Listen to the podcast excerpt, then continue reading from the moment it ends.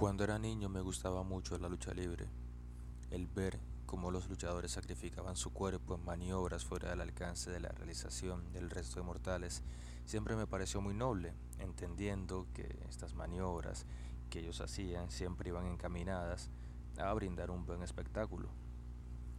Yo tardé muchos años en enterarme que la lucha libre era falsa, o bueno, en parte, porque obviamente es difícil fingir un golpe contra el piso o atravesar una mesa con tu cuerpo.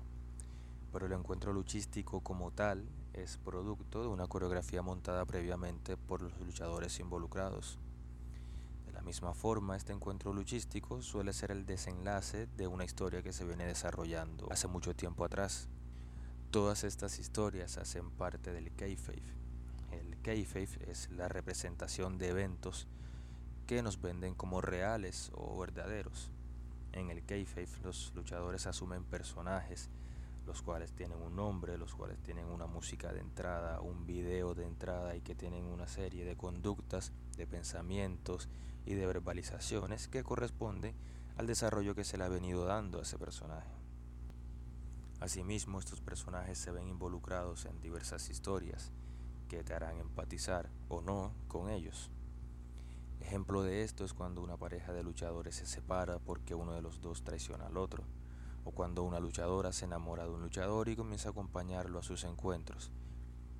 Pero una historia muy frecuente es cuando un personaje face, es decir, un personaje empático o un héroe, cambia a ser un villano o un heel, como se conoce en la lucha libre, por un motivo o por varios motivos en específico que desencadenaron en un cambio de conducta o de personalidad en este personaje. Al igual que la lucha libre, cuando era niño me gustaba mucho el fútbol.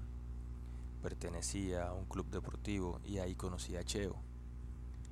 Cheo era un niño de mi edad que no tenía nada especial, nada que lo diferenciara del resto de nosotros o al menos eso creía yo. Algún día, ni siquiera recuerdo bien por qué, me enteré que Cheo solo iba a jugar porque se iba con un compañero de nosotros, que era el que le prestaba el uniforme y además le regalaba los pasajes. Nunca tuve muy claro qué pasaba con su familia, pero sí sabía que algo pasaba, que algo no funcionaba de la misma forma como funcionaba en el resto de familias de nosotros. Creo que él ni siquiera asistía al colegio Cheo era delantero al igual que yo, y la verdad siempre pensé que él era mucho mejor que yo. Lo mío era suerte, yo hacía goles por estar en el lugar exacto, en el momento exacto. Él hacía goles porque era bueno, realmente bueno. Pero Cheo, al igual que otros tantos niños que pasaban por este equipo de fútbol, un día simplemente dejó de ir. Quizá ya no tenía para los pasajes, para comprar el uniforme o simplemente le dejó de usar el fútbol, no lo sé. Yo realmente le perdí el rastro. Mientras todo esto pasaba, yo me lesioné, dejé de ser delantero. Ya el arco contrario no era mi objetivo y pasé a ser defensa, sin tanto protagonismo, sin tanto talento. Y así por lesiones y por otros motivos mi amor por el fútbol menguó.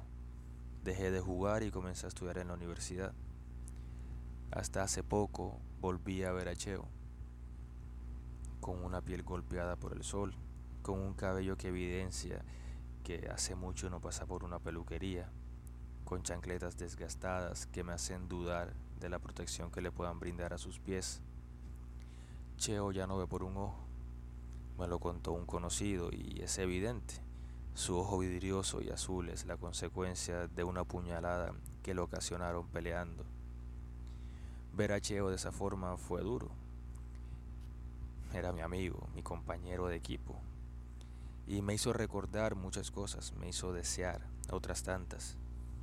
Y solo pude atinar de una forma muy inmadura, desear que eso que yo estaba viendo hiciera parte del kayfabe.